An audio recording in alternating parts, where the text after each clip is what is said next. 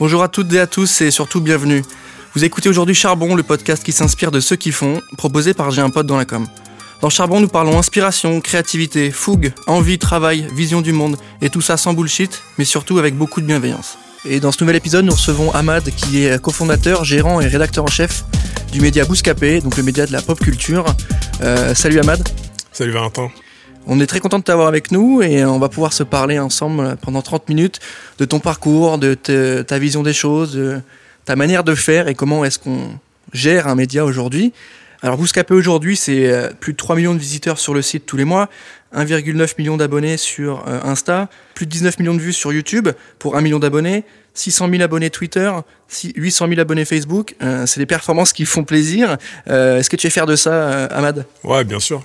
Bien sûr, quand on regarde un peu en arrière, le moment où on a commencé et aujourd'hui, on voit l'évolution. Mais après, je pense qu'on est encore trop dedans pour vraiment se rendre compte de, de l'impact. Après, on s'en rend compte quand on rencontre des gens et qui nous en parlent, etc. Mais euh, oui, on sait clairement qu'on tient. En tout cas, c'est des performances et des audiences qui sont euh, notables et qui vous permettent d'être média référence sur le sujet. Euh, Ahmad, est-ce que tu peux, pour commencer, nous présenter rapidement ton parcours, peut-être les études que tu as faites et surtout quelle a été la, vocation avant de lancer le média? Ouais, alors moi, mon parcours, j'ai passé, j'ai fait un bac STT, je crois que ça n'existe plus aujourd'hui. STT commerce, parce que je ne savais pas trop quoi faire exactement quand j'étais euh, au lycée. J'ai enchaîné après sur une fac de ciné, donc c'était art du spectacle cinéma, parce que moi j'ai toujours été intéressé par tout ce qui est image, etc. Le cinéma, ça a toujours été, euh, ça m'a bercé depuis tout petit. Euh, j'ai grandi un peu avec ça. Mon père il me faisait voir des classiques des, des, du cinéma hongkongais. Genre, il savait même pas que c'était ça, mais en gros, il m'a nourri à ça pendant toute ma jeunesse. Et c'est vrai que j'ai grandi un peu avec ce truc et avec l'idée en tête de me dire plus tard, j'aimerais travailler dans l'image. Donc le premier truc que je voulais faire, moi, c'était réalisateur, mais très très tôt. Hein. Je voulais réaliser des films, faire des, faire des choses dans le cinéma, c'est ce que j'ai eu envie de faire. Et du coup, c'est là que j'ai fait une fac de ciné pour essayer de réaliser ce truc-là que j'avais envie de faire et, et, me retrouver dans le domaine de l'image.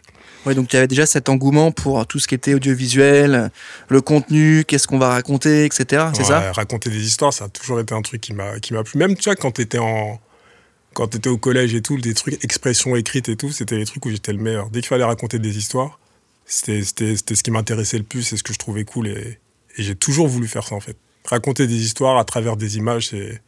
C'est ce que j'ai voulu faire.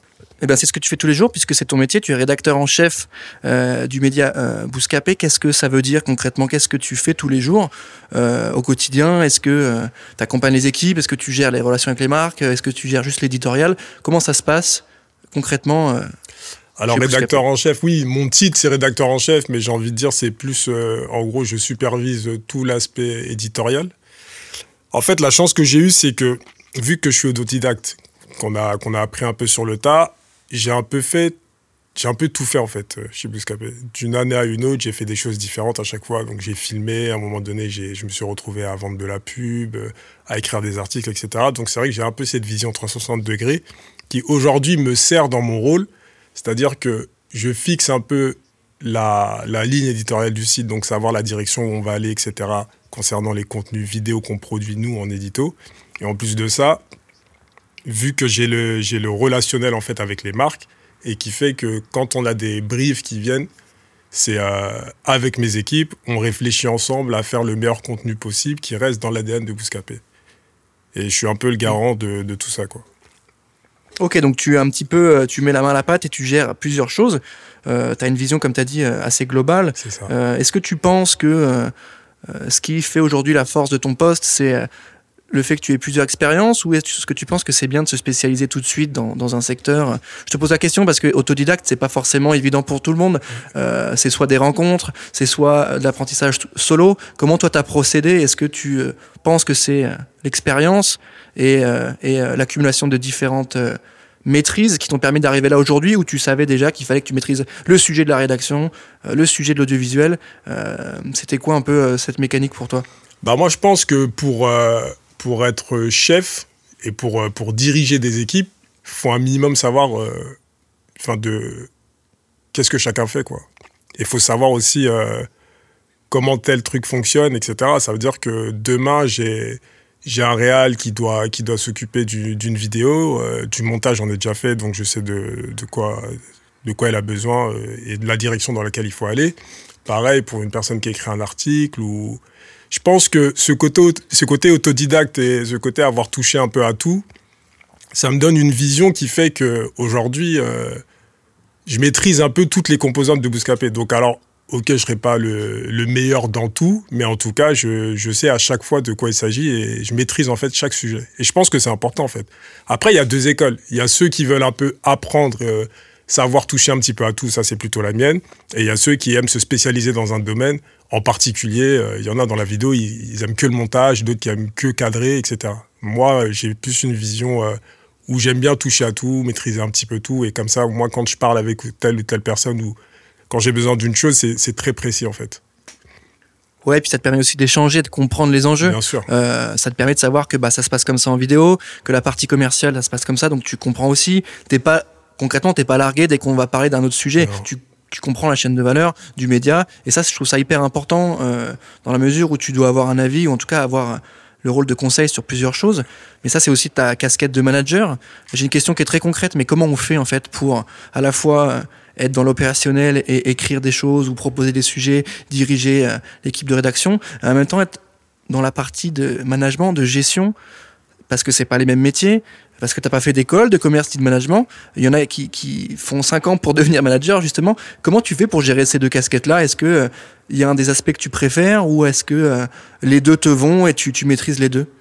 Bah en fait c'est, euh, enfin moi déjà je pense que de par ma personnalité, de la manière dont j'ai grandi, l'environnement dans lequel j'ai grandi, j'avais déjà ce truc. Moi, je suis, de, je suis le troisième d'une famille de huit enfants. Donc en vrai, euh, je, enfin les responsabilités, j'en ai eu tôt, etc. Ce côté un peu leader, je l'avais déjà en fait. T'étais déjà, étais déjà le grand. Ouais, euh, j'ai un grand frère et une grande sœur. Mais mon frère, on a un an de différence, donc tu vois, ce côté leader, en fait, je l'ai toujours, je l'ai toujours eu. Et euh, après, en vrai, le challenge, c'était de savoir comment le garder ce, cet aspect leader dans, dans, dans, mon métier, en fait. Et ça s'est fait euh, naturellement, en vrai. Et euh, comment, comment allier les deux aspects, en fait, l'opérationnel et le côté management, c'est tout simplement s'entourant très bien, en fait. C'est que euh, ce niveau recrutement chez Bouscapé, on a fait un travail de ouf à chaque fois. On a toujours recruté des... Enfin, on a de la chance d'avoir recruté des perles, en fait qui sont arrivés chez nous en stage, qui sont formés, qui sont restés, qui, qui ont adhéré au projet, etc. Et après, ces personnes-là ont eu plus de responsabilités, déléguées aux bonnes personnes, et, et au final, ça roule, quoi. Donc au final, euh, euh, être bon, c'est aussi savoir s'entourer des bonnes personnes. C'est ça que tu es en train de ah, dire, c'est savoir dénicher les talents et compter sur eux et les, les, les faire euh, émerger et faire émerger leurs idées, c'est ça? Ouais, c'est clair. De toute façon, on n'arrive à rien seul, ça c'est une certitude. Et moi, je dis toujours, enfin, je suis très attaché au côté euh, équipe, en fait. C'est de me dire que c'est en m'entourant des meilleurs que je vais réussir déjà, moi, à être meilleur. Et en plus de ça, à, avoir, euh, à, réussir à aller là où je vais aller. Les retours que j'ai euh, des gens avec qui je bosse, de l'extérieur, ou les, discussions que je peux avoir avec les gens du milieu, c'est la chose qui en ressort toujours, c'est putain, vous avez une belle équipe, euh, ça se voit que tout le monde est déterminé, on sent qu'il y a une bonne ambiance de travail, et en plus tout ce que vous faites c'est efficace, etc. Bah, voilà, pour moi, ça y est, c'est bon, j'ai déjà gagné, quoi. Ouais, c'est clair. Et puis, c'est vrai que quand tu as l'équipe qui est motivée, euh, les projets, bah, ils se font un peu plus naturellement et peut-être qu'ils se font avec plus d'engouement, plus d'envie, du coup, plus de rigueur et de sérieux. Et c'est ça aussi qui est, euh, qui est hyper intéressant, je pense, plutôt que d'arriver avec des projets qu'on ne peut pas sélectionner, et là, vous êtes arrivé à un niveau, vous êtes en position justement de pouvoir choisir vos clients, choisir vos projets. Et je pense que c'est euh, c'est un luxe en fait. Et ça permet aux gens de bosser avec beaucoup plus de détermination. Ouais, nous, la chance qu'on a, c'est que Bouscapé aujourd'hui, c'est un média qui existe depuis maintenant longtemps, qui est puissant et qui fait qu'on n'a jamais eu à démarcher les marques en fait. Toutes les marques avec lesquelles on a bossé, de Disney à Netflix, en passant par Apple ou. Euh, ou euh, d'autres euh, studios ciné, on n'a jamais eu à les démarcher. Ils sont toujours venus vers nous parce que, pour notre expertise en fait. L'expertise dans l'urbain, bon, même si j'aime pas ce mot-là, c'est nous, c'est quand tu viens chercher Bouscapé, tu sais pourquoi tu viens les chercher, c'est pour leur savoir-faire et pour leur expertise dans le milieu. Tu viens pour chercher la pâte Bouscapé. Tu vois, on avait fait une OP avec euh, Oasis. Et en fait, c'est un truc très axé urbain, street, etc. Et c'est là, c'est passé par l'agence Marcel qui sont venus nous voir parce qu'ils n'avaient pas cette expertise-là. Et la chance qu'on a, c'est que oui, il faut faire ses preuves un petit peu au début quand tu, quand tu commences à bosser avec une marque sur une première OP. Mais très rapidement, euh, quand ils voient que tu maîtrises le sujet, ils te laissent un peu carte blanche et après tu fais un peu ce que tu veux. Et c'est là que tu t'éclates et que tu arrives à faire les choses qui te ressemblent le plus et qui, et qui vont dans l'ADN de, de, de Bouscapé en fait. Donc là, aujourd'hui, il y a une vraie patte Bouscapé, il y a une vraie vision et une vraie expertise Bouscapé. Euh, mais cette expertise-là, elle a dû évoluer. Elle n'était pas forcément la même au début. Euh, est-ce que tu peux nous dire, Ahmad, quel était le déclic au départ dans la, dans la création du média, dans l'évolution et, et comment tu as imaginé ça Tu nous as parlé qu'il fallait s'entourer. Est-ce qu'à l'époque, déjà, tu étais avec des gens pour monter ça? Est-ce que tu as eu des réflexions? Euh, C'était quoi le déclic? Moi, nous, quand on a monté Bouscapé, c'est donc moi, c'est à la base, j'ai monté ça avec deux, deux associés, Fif et Alexis. Alexis, il est venu plus tard, mais Fif, c'est mon ami d'enfance. Et en gros, euh, lui était bousier de rap français, euh, moi aussi, mais j'étais plus dans tout ce qui est image, etc. Et nous, on était très fans de Courtrage Tout ce qu'il faisait, etc. On voyait que c'était des gens un peu de notre génération, qui avaient à peu près les mêmes moyens que nous, et qui réussissaient à réaliser des choses avec, avec des, des brouillardistes, quoi. Donc, on a été très inspirés par tout ça. Et on s'est dit, on a voulu monter quelque chose. Nous, à la base, on voulait créer un DVD où on allait allier nos deux passions, qui est un peu tout ce qui est image et rap. Au final, on s'est rendu compte que c'était compliqué. Et là, Alexis est venu, qui lui était un geek. les geeks, à l'époque, c'était un peu une denrée rare. Et c'est, en gros, c'est, euh, c'est lui qui a monté le site. Et à la base, il n'y avait pas de, de il n'y avait pas d'objectif précis. On s'est dit, on va monter un site internet sur lequel on va poster nos créations. Et c'est comme ça que ça a commencé. Ok, donc c'est de l'inspiration commune, c'est des, euh, c'est aussi un kiff, hein, parce que vous avez, euh, tu m'as dit, hein, tu m'as parlé de plaisir et d'inspiration. Ouais. Vous aviez envie de monter quelque chose dans la logique de vous faire plaisir et de créer bien avant de le rendre euh, bah, monétisable, business, etc. Et je trouve ça assez sain, cette logique-là, surtout aujourd'hui. Euh, vous parlez de rap, vous parlez de ciné, de séries, vous parlez de culture geek, plus largement bah, du coup de pop culture aujourd'hui, parce que le rap est devenu plutôt euh, mainstream. Euh, Est-ce que tu peux nous dire quel est le morceau de rap ou l'album de rap qui t'a marqué, ou en tout cas le premier où tu as eu un vrai, un vrai coup de cœur? Moi, je dirais pas un morceau, mais c'est plus un album. C'est un album d'un rappeur qui s'appelle Roca.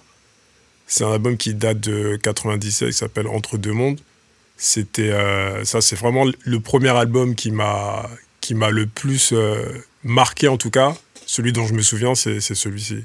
J'avais un pote à moi, son grand frère, il écoutait euh, il écoutait plein de trucs, il, il, avait, il avait tous les nouveaux trucs un peu. Rap français était très branché là-dessus, et j'allais chez lui et il nous faisait écouter des trucs. Et c'est là que j'ai découvert ça. Et ça, je sais que c'est un des albums qui m'a le plus marqué dans, dans ma jeunesse. Je, devais avoir 15 ans, 14 ans à l'époque. D'accord, donc la genèse, c'est quand même la culture rap et c'est le rap au sens large. Aujourd'hui, par ailleurs, vous faites pas mal de contenu sur d'autres rubriques, hein, comme je viens de le dire. Euh, Qu'est-ce qui vous a inspiré? Pourquoi il y a eu cette évolution-là? Ça a été une, une, vocation euh, de base de, de, s'ouvrir ou, euh, ou c'est venu fur et à mesure en, en, observant les audiences, les comportements des gens et en se disant bah, qu'ils aiment aussi, toujours en restant dans le même univers, hein, mais qu'ils aiment aussi d'autres euh, types de culture, etc. Qu'est-ce qui vous a motivé à ouvrir à d'autres rubriques hein Je pense à la rubrique sport, je pense à la rubrique geek. Euh, quelle a été la motivation derrière? En fait, c'est un peu un mélange des deux. C'est que nous, quand on a créé Bouscapé, avant tout, c'était un truc, on va se faire un, kiff, on va faire des choses qui nous font plaisir. Nous, on kiffait le rap, c'est notre ADN, c'est de là d'où on vient, c'est ça qu'on voulait mettre en avant de base. Mais on s'est jamais fermé à faire d'autres choses. Parce que la culture, elle est large aujourd'hui. Donc euh, même si euh, tu écoutes du rap, tu fais plein de choses à côté. Moi, je suis un bousier de jeux vidéo, un bousier de cinéma, tu vois, enfin, je touche un peu à, tout ça. Et du coup, même quand on a choisi le nom Bouscapé, on s'est toujours dit, on va pas choisir un nom qui nous contente de rap parce qu'on sait que plus tard, on voudra s'ouvrir à d'autres choses.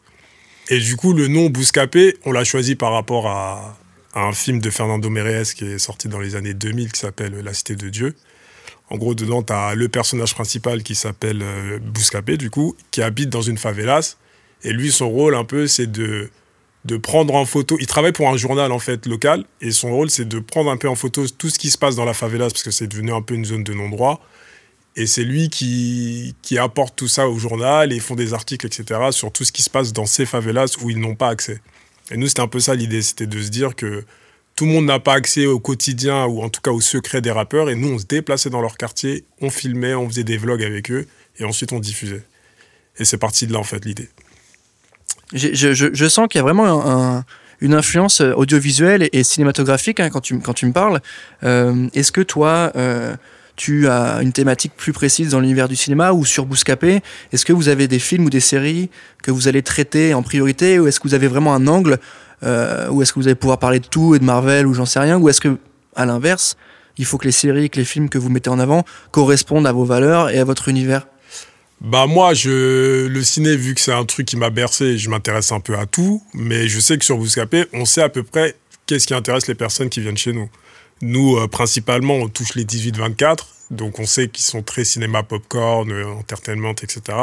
Donc en termes de séries ou de films, on cible quand même les choses dont on, dont on parle. On parle pas de tout, quoi. Les films d'auteur, je pense pas que ça intéresse les, personnes qui viennent sur Bouscapé, mais par contre, tout ce qui est Marvel, euh, tout ce qui est les séries à succès, comme Breaking Bad ou La Casa des Papels, etc., c'est des choses qui parlent à notre communauté, en fait. Donc c'est on sait, on sait en fait euh, de par leurs habitudes, quand on poste tel ou tel truc, comment ça fonctionne, comment ils réagissent, on sait à peu près ce que, ce que notre public attend en fait. Ok, donc c'est une réponse éditoriale c'est une à réponse des comportements d'audience et vous savez ce qu'ils consomment, comment ils ont envie de consommer, vous vous positionnez là-dessus tout en respectant vos valeurs et votre charte. Euh, et c'est assez intéressant de comprendre ça et c'est assez logique. Euh, sur la partie équipe Bouscapé maintenant, il y a plusieurs personnes qui écrivent, plusieurs personnes qui produisent, il y a énormément de formats. Euh, vous êtes combien aujourd'hui sur l'équipe Bouscapé On est une vingtaine. Donc en gros, on a l'équipe vidéo, c'est que nous on produit tout en interne. Donc on a l'équipe vidéo qui est composée d'à peu près 4 personnes. Après, on a l'équipe euh, rédactionnelle qui, fait vraiment tout ce qui est euh, écrit, etc. sur le, média, sur le, site. On a un community manager qui s'occupe de nos réseaux sociaux. On a une équipe brand content qui s'occupe de la de la création ainsi que de la gestion de projet en fait quand on bosse avec les marques hors musique. Et on a un département aussi euh, marketing musique qui est géré par une personne qui s'appelle Malik, qui lui s'occupe de euh, du relationnel avec les maisons de disques, etc. Dès qu'il y a un projet qui sort, euh, ils viennent prendre de la pub, on fait un accompagnement édito, etc. Ok, donc c'est quand même une belle équipe, 20 hein, personnes, c'est déjà une grosse euh, team. Euh, vous produisez énormément de contenu de manière euh, régulière. Comment vous faites pour garder le rythme, réussir à contenter l'audience et à toujours être performant sur les stats Est-ce que c'est compliqué au quotidien? Est-ce que c'est une certaine rigueur à garder? Ouais, c'est clair que c'est un, certain rythme à, à, garder et une organisation surtout. C'est qu'aujourd'hui, on est organisé d'une telle manière que qu'on arrive en gros à absorber toutes ces vidéos qu'on sort, on est à peu près à une vidéo par jour. Nous, on fonctionne un peu comme une chaîne de télé sur YouTube. Ça veut dire qu'on a nos programmes avec nos animateurs. En plus de ça, on a des programmes non incarnés. Mais on a, un peu, euh, on a fixé un peu des rendez-vous à chaque fois avec notre communauté. Et euh, le défi, en tout cas, qu'on s'est lancé, c'est de sortir minimum une vidéo par jour. Donc vous avez des vidéos non incarnées, comme tu dis, avec de la news. Vous avez, pour les citer, le format Wesh, le format Freestyle, euh, le journal du rap, Interview Réseau, dans la Gova et l'interview carré. Euh, c'est énormément de contenu et pour ça, il faut trouver des idées. Comment on fait pour trouver les idées de format? Comment on travaille? Comment vous vous faites chez Bouscapé? Est-ce que c'est des grosses réunions de rédac ou c'est quelqu'un qui a une idée et on se dit ah faut que ça parte en format Insta ça ou Comment vous faites en fait simplement pour prendre vos, formats? Bah ça dépend. En fait, nous, on a, on a un plan. Notre plan précis, c'est de se dire, vous scapez aujourd'hui, il faut que ça devienne le média de référence des jeunes. Donc on parle de ciné, de lifestyle, de sport, de, culture geek. Et l'idée qu'on a depuis le départ, c'est d'avoir une personne qui incarne chacune de ces verticales-là. Donc là, on y arrive petit à petit. Mais à côté de ça, c'est euh, on est constamment en train de réfléchir à de la nouveauté, à des choses en fait qui, puissent intéresser notre public et amener de la nouveauté en fait. Et du coup, c'est les idées, elles peuvent venir de partout. Soit euh, quand on bosse avec les marques, des fois c'est euh, on va créer un contenu et ce contenu-là va bien fonctionner et qu'après on va essayer de le décliner et le garder chez nous en faisant, autre chose. Ou alors on, va va se dire qu'il faut répondre à telle ou telle chose sur le, sur, sur le média et on va essayer de créer un contenu euh, qui est en phase avec ça. Ok, donc c'est à la fois des choses que vous imaginez en interne, qui viennent de vous, mais c'est aussi des réponses à des insights utilisateurs, ou en tout cas des attentes de vos audiences et de leur comportement, c'est ça? Oui, on analyse, en fait, nous on est beaucoup sur les stats, beaucoup sur les commentaires, beaucoup analyser ce que les gens ce que les gens aiment chez nous et on regarde aussi ce qui est à côté, tu vois. On s'inspire aussi de ce qu'il peut avoir euh, à côté. Moi, j'aime bien ce que fait Complex, par exemple, aux États-Unis je kiffe tout ce qu'ils peuvent faire, même des médias comme Combini. Euh, si j'aime pas tout, il y a des choses qui, qui, font que je trouve ça très bien, ou comme Camino TV. Enfin, on regarde un peu en fait ce qui se passe à côté, et c'est des choses qui, qui, nous inspirent. Soit, on, enfin, on va, on, nous après de notre côté, on va réfléchir à des à des concepts qu'on va essayer de mettre en place sur Bouscapé, et toujours en cherchant à se différencier de la concurrence en tout cas. Et vous différencier, c'est quand même votre marque de fabrique parce que vous avez plusieurs formats qui marchent tous très bien. Euh, vous avez aussi une force euh, qui est, lorsque vous repérez des artistes, des jeunes rappeurs, vous le faites émerger et très souvent, après qu'ils soient passés chez vous, ils commencent à avoir des interviews, ils commencent à être euh, visibles, ils commencent à, se montrer un peu plus. Est-ce que tu te rends compte de la force que vous avez là-dessus? Oui, enfin, on n'est pas dupe là-dessus. On sait qu'on est un média prescripteur et pour les jeunes artistes, c'est un passage un peu obligé, entre guillemets, de, de, passer chez Bouscapé, ou en tout cas, une fois qu'on a fait un contenu avec eux, ils, ils le ressentent sur leur, euh, sur leur développement. Et ça, c'est plutôt cool d'avoir cette position-là. Et enfin, on a travaillé en plus déjà pour. Et euh, oui, bien sûr, c'est ce qui nous donne, euh, ce qui nous confère en fait notre, notre puissance et notre influence en fait aujourd'hui. C'est que on, participe grandement, parce que ce n'est pas que Bouscapé, mais on participe grandement au développement des jeunes artistes. Notamment avec des concepts qu'on a mis en avant, comme les 11 rappeurs à suivre, qui est un peu inspiré de, du, euh, euh, du XXL Freshman là aux États-Unis, où en gros on met en avant le, le 11 types de rappeurs qu'il faudra mhm. suivre pour l'année euh, à venir et ceux sur qui il faudra compter. Et ça, c'est une liste aujourd'hui qui est devenue super influente. Et dès le mois de septembre, tu as toutes les maisons de disques qui m'appellent déjà pour savoir qui y aura dans la liste, etc. Ils s'excitent là-dessus. Voilà, c'est, ça fait plaisir. Donc, c'est qu'on a réussi quelque part à, à créer quelque chose d'assez fédérateur et, qui, et avec une influence en fait qui, qui est reconnue à tous les niveaux. C'est ouais, une sorte de label en fait. Euh, si tu es validé par Bouscapé, bah, c'est bon, tu peux commencer à, à, à, éclore et à faire des choses euh, pro. en tout cas, tu es déjà semi-pro, mais en tout cas, j'ai l'impression que c'est une sorte de tampon en mode voilà, je suis passé sur Bouscapé, c'est validé, vas-y, next step, et on voit, on voit ce qu'on peut faire de manière un peu plus sérieuse et pro. Et je trouve ça en, en, vérité assez impressionnant en fait, hein, pour être honnête avec toi. Avoir cette capacité-là, déjà, un, repérer les talents, parce que c'est du boulot aussi.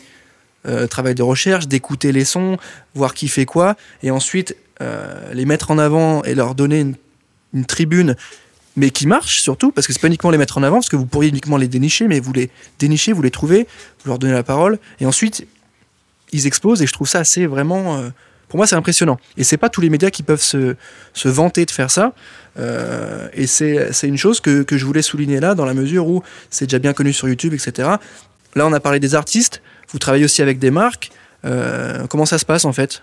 Au départ, est-ce qu'il y avait cette logique-là de, de brand content, de, de, de, mécanique commerciale avec des marques, ou c'est venu plutôt après? Et aujourd'hui, comment ça se passe? Est-ce qu'ils viennent, ils vous briefent, ou vous passez par des agences médias? Est-ce que vous avez des formats que pour les marques, ou les marques s'intègrent dans vos formats?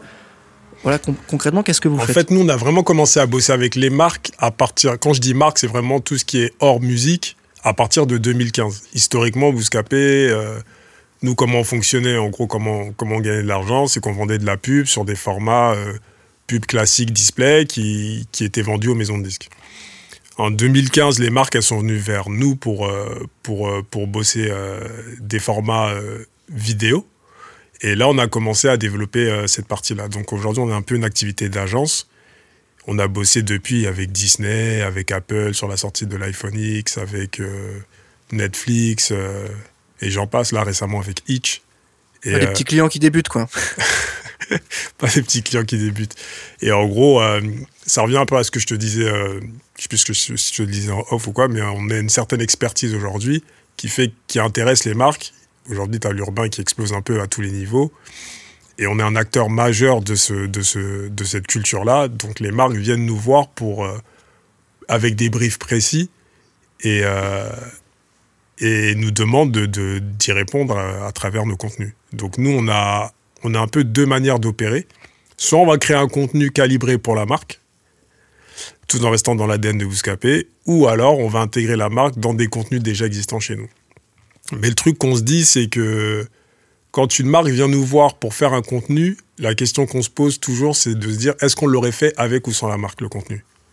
Si jamais on se dit qu'on l'aurait fait sans elle, on le fait. Si jamais on a l'impression qu'il faut trop se, il faut trop rentrer dans un autre, euh, enfin si jamais il faut trop se, compromettre entre guillemets pour euh, pour faire le contenu, on le fait pas en fait. Parce qu'aujourd'hui la clé du succès de Bouscapé, c'est notre ADN, c'est notre, c'est ce qu'on représente et ça on y est très attaché là-dessus. Et donc on fait vraiment attention à à tous les, enfin tous les deals qu'on peut recevoir parce qu'on en reçoit énormément, mais quand c'est des choses qui rentrent pas dans notre ADN ou et on sait que ça fonctionnera pas, on le fait pas.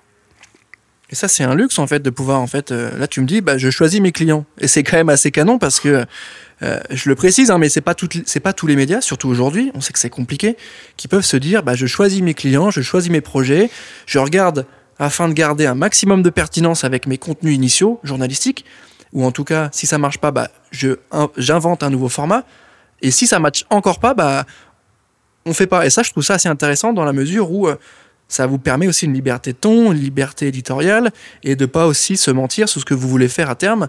Et je trouve ça assez sain. Ouais, nous, on est très attachés à notre liberté et très attachés à notre ton. C'est ce qui fait notre force aujourd'hui et c'est ce qui fait de toute façon que ces marques-là viennent nous voir. Donc le jour où on va perdre ce truc-là, je pense que ça fonctionnera plus comme ça fonctionne aujourd'hui. Donc euh, non, non, là-dessus, c'est sûr que on fera pas de concession par contre.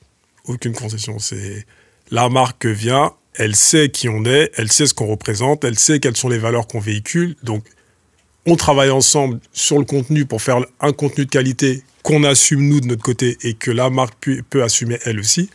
Mais si jamais, euh, si jamais on n'arrive pas à, s'aligner là-dessus, c'est sûr qu'on part pas. On ne le fait pas. Oh, bah c'est hyper clair. Hein. Et puis ça permet aussi euh, aux marques, euh, s'il y a des marques qui nous écoutent, de voir un petit peu comment vous fonctionnez et euh, voir un petit peu euh, l'intérieur des réflexions et surtout de vos valeurs et de ce que vous prenez. Est-ce que rapidement, tu as une idée ou un exemple de, format publicitaire que vous avez fait ou de marque euh, à nous détailler? Ben Là, récemment, on a bossé avec Itch. C'est que ils ont un peu recalibré toute leur communication. Ils veulent, ils veulent, ils veulent un peu plus montrer que c'est un service premium. Du coup, nous, on a une émission qui s'appelle Le Wesh, où en gros, on a notre animateur Nicole Colombien qui va dans le quartier des, de jeunes rappeurs où il les présente un peu en cinq points. Et euh, l'idée, c'était de trouver comment intégrer euh, la marque euh, dans le, dans, dans, le concept. Et en fait, lui, Nico, à chaque fois, quand il arrive dans le quartier du mec, il arrive toujours avec un engin motorisé différent. Soit il arrive en moto, en trottinette, quoi que ce soit. Et nous, ce qu'on a fait, c'est qu'on a remplacé ce, ce running gag-là en le faisant arriver en hitch. Donc on l'a fait sur quatre épisodes. Ça s'est très très bien passé au niveau des chiffres, etc. Mais euh, même sur le process et tout. Mais euh, en gros, ils se sont rendus compte que le programme était peut-être un petit peu trop street pour, euh, pour, ce que, pour ce que eux voulaient faire. Mais on a eu des discussions très franches là-dessus. C'est ça aussi, tu vois, la force qu'on a aujourd'hui, c'est que quand on discute avec les marques, c'est on va faire un truc, ça se passe bien en général, et même s'il y a des petits réajustements à faire, bah, on se dit les choses franchement et après on, repart sur autre chose. Donc là, entre guillemets, Itch était, euh, ils étaient contents des résultats en termes de chiffres, etc. Mais sur le message qu'ils voulaient véhiculer, c'était pas totalement ça. Et même nous, on a été très honnête avec eux, on n'était pas super à l'aise sur le sur l'intégration. On pense qu'on aurait pu faire beaucoup mieux. Donc on, a discuté il y a, il y a, deux mois et on va repartir ensemble sur un autre concept. qu'on bah, J'ai un call avec eux tout à l'heure à 17h pour en discuter justement. Mais voilà, on partira sur d'autres idées. Donc euh, voilà, c'est quand on bosse aussi avec les marques, l'idée c'est de créer une vraie relation ou pas faire des one shot quoi. C'est pas ça qui est intéressant. Nous, quand, quand on se dit qu'un partenariat réussit, c'est quand la marque elle revient et qu'elle est contente et qu'elle nous laisse encore plus de liberté dans ce qu'on dans, dans, dans, ce qu'on exécute. Ouais, c'est clair. Et là, c'est vraiment le témoignage de la confiance qu'ils vous font en fait, qu'ils vous donnent. Carrément. Ah ouais, c'est. Euh, et c'est la chance qu'on peut avoir quand on bosse avec des Nike ou avec Disney. On avait bossé avec Disney, c'était sur la sortie des, euh, de Thor et, du, et de Black Panther, je me rappelle. Donc le premier, le premier film sur lequel on avait bossé, c'était Thor. Donc euh, bon, tu vois Disney un peu la grosse machine que c'est, donc c'était des process un peu compliqués, etc. Fallait faire ses preuves, fallait leur montrer plein de choses parce qu'ils connaissaient pas aussi euh, notre univers et notre média. Donc sur la première OP, c'était ça s'est bien passé, mais il fallait quand même euh, bien montrer patte blanche et bien leur expliquer comment on, fonctionnait, bordé, etc. Mais une fois que ça s'est bien passé et qu'ils ont vu que le truc était fluide, ils sont revenus après sur Black Panther. Et le chef de projet côté, euh, côté Disney leur a dit Faites ce que vous avez à faire, je vous fais confiance. J'ai un budget, c'est temps, proposez-moi des trucs, mais euh, je vous fais confiance après pour l'exécution parce que je sais que ça le fait. Là, tu es en train de me dire les mots magiques, Ahmad. Hein. Tu es en train de me dire qu'un client vous a dit euh, faites ce que vous voulez, respectez vos valeurs, mais je vous fais confiance. Exactement. Ça, et c'est ce que tous les publicitaires ou les gens d'agence veulent écouter, en fait. C'est tout ce qu'on souhaite entendre, en fait. Ah, c'est clair. Ben, c'est la chance qu'on a, en tout cas. Les, Il y a des marques avec qui ça s'est moins bien passé. Hein. Je ne vais pas dire que tout a été rose, hein. mais en tout cas, la, la plupart du temps, à chaque fois qu'on a bossé avec des marques, ça s'est très bien passé. Elles sont revenues derrière. Quoi. Et ça, on adore. Euh, est-ce que euh, bah, les collabs avec les marques, c'est aussi le symptôme et le symbole de, l'évolution du média? Vous avez passé euh, différents paliers, on vous fait confiance. Est-ce qu'il n'y a pas aussi son arrivée de stress, de complications? Comment tu arrives à gérer tout ça quand c'est une, une grosse marque qui vient vous voir? Quand c'est une grosse marque qui vient vous voir, ou par ailleurs quand vous lancez un nouveau format, est-ce que maintenant tu es un peu plus dans le stress des performances, à regarder un peu plus les stats, euh, comment tu gères l'équipe, euh, le stress de l'équipe? Comment tu voilà concrètement comment tu fais? En fait, mon stress il est pas sur les performances parce qu'en général, sur euh, sans être prétentieux, hein, mais c'est quand on, on vend un concept à une marque, etc. On, on y passe tellement de temps, on réfléchit tellement au, truc, et même quand on, inclut des artistes, etc., dans la boucle, on sait d'entrée de jeu que ça va fonctionner.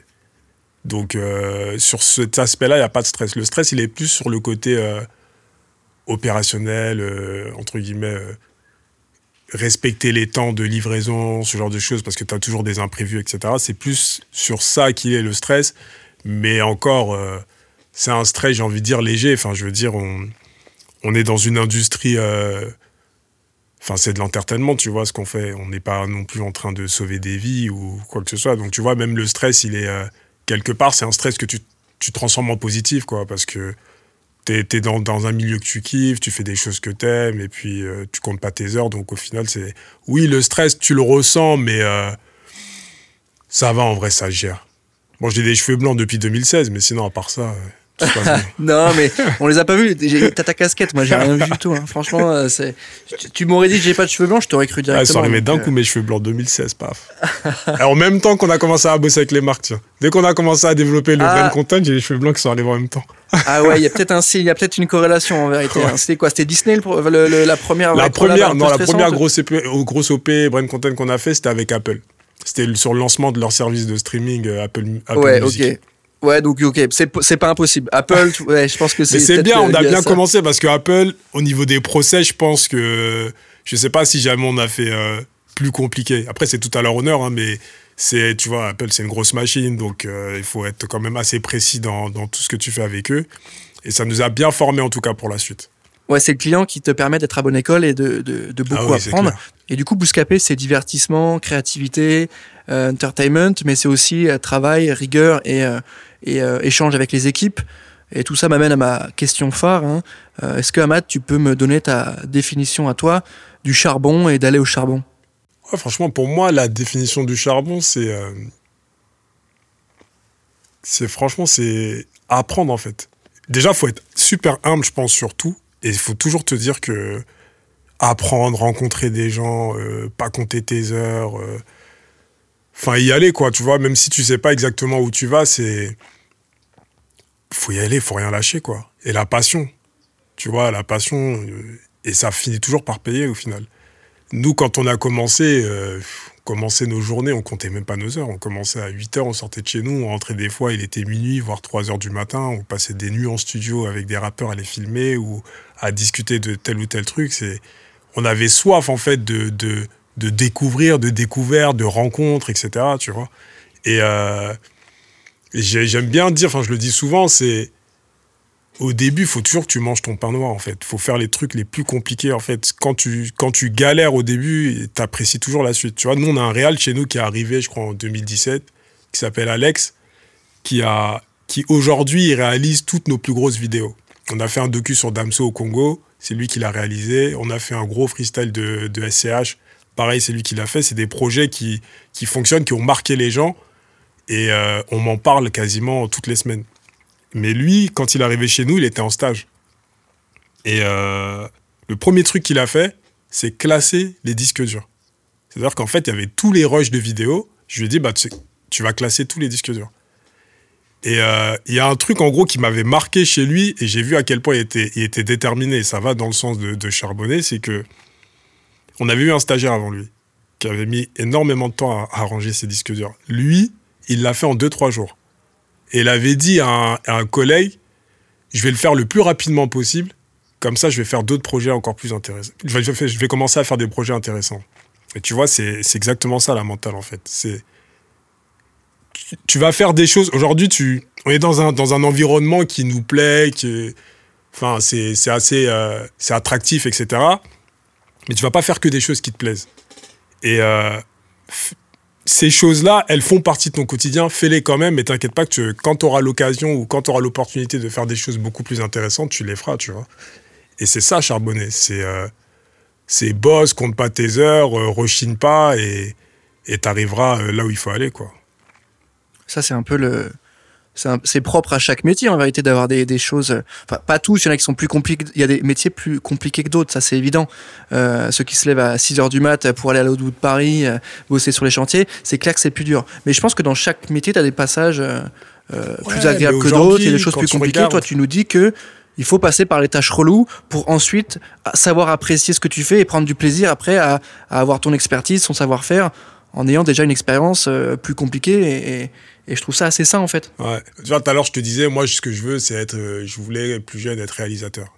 Ok, mais quand tu arrivais à la fac, tout le monde voulait faire la même chose. Tout le monde voulait être réalisateur. Personne ne voulait être le mec, euh, le régisseur ou je sais pas quoi. Mais avant d'arriver à ce stade-là, faut passer par différentes étapes. Et c'est ces étapes-là où tu vas apprendre qui vont te permettre de, de devenir la meilleure version de toi-même, ce qu'on se disait en off. Et quand tu seras en haut de l'échelle, entre guillemets, parce que tu seras passé par toutes ces composantes un peu reloues, eh ben, tu maîtriseras tout. Et je pense que charbonner, c'est ça. C'est apprendre et, euh, pas compter, en fait. C'est vraiment euh, vas-y, vas-y, vas-y. Et puis au, final, tu verras que tu t'apprendras de tout ce que tu feras et même de tes échecs. Surtout tes échecs.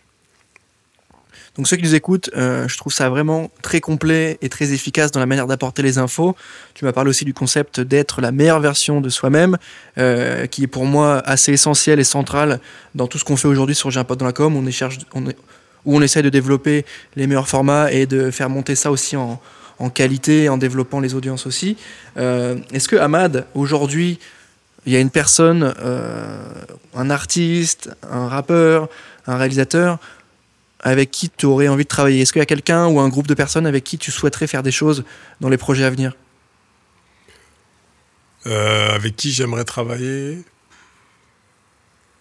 Bah non, bah, bah, attends, déjà, je vais, parler d'un truc euh, qui nous a fait kiffer. Je crois que c'était il y a 7-8 ans. On a fait une interview de Denzel Washington. Ça, c'était le Graal déjà pour nous. On était super excités de le faire.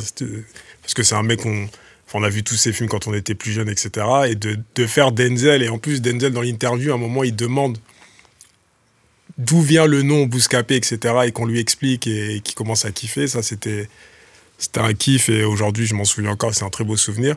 Mais sinon, moi je sais que plus jeune, j'étais très fan de, de Quentin Tarantino. Je regardais tous ses films, j'étais bousillé de ce qu'il faisait. J'ai bossé dans un vidéoclub parce que lui avait bossé dans un vidéoclub. J'étais dans le mimétisme à fond tellement que j'étais bousillé par lui.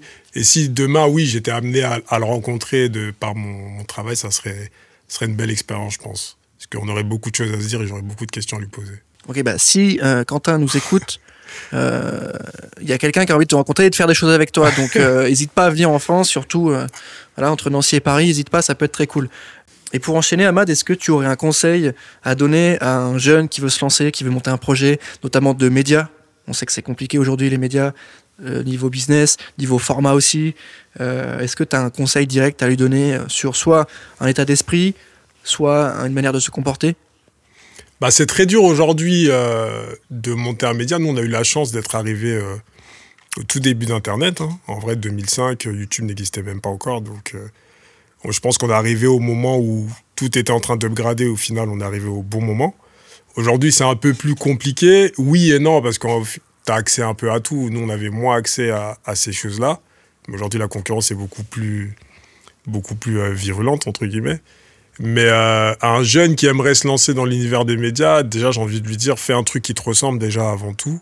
Ne sois guidé, en tout cas, par ta passion, par un truc qui te passionne et pas par l'envie de faire de l'oseille tout de suite, etc. Nous, on n'y pensait pas à l'oseille au début. Hein. Quand on a commencé, on s'est dit on fait un truc, c'est un kiff. Et quand on a vu qu'on pouvait en faire de l'argent, ben, on a commencé à en faire, mais on n'a jamais été guidé par ça en tout cas. Donc aujourd'hui, oui, c'est une industrie, ça fonctionne, etc. Donc c'est important.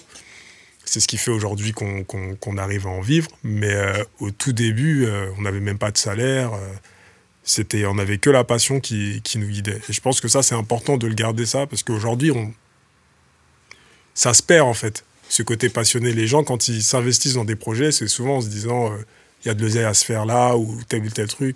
Oui, ben, si tu peux faire un coup, c'est bien. Mais je veux dire, euh, on est quand même dans un, dans un, dans un milieu en gros qui est, qui est un milieu de passionnés en fait. Donc avant tout, fais les choses par passion et, euh, et le, reste suivra. Donc garder du sens, garder de la passion. On va encadrer cette phrase et se la mettre dans son bureau pour tout le monde. Je trouve ça hyper important, c'est hyper essentiel parce que souvent, tu vois, on est dans le guidon, hein, tu le sais, on est dans le jus, on est sous l'eau, comme on dit, hein, cette expression qui est insupportable. Et on sait plus trop pourquoi on fait les choses. Euh, on, sait juste qu'on va avoir le chèque du client ou le salaire et on perd un peu de sens, un peu de, un peu de distance. Euh. et je trouve que ce que tu nous racontes là est très sincère et, euh, et moi, ça me parle. J'ai une autre question, Ahmad. Si le Hamad d'aujourd'hui croisait le Hamad d'il y a 20 ans, qu'est-ce que tu lui dirais?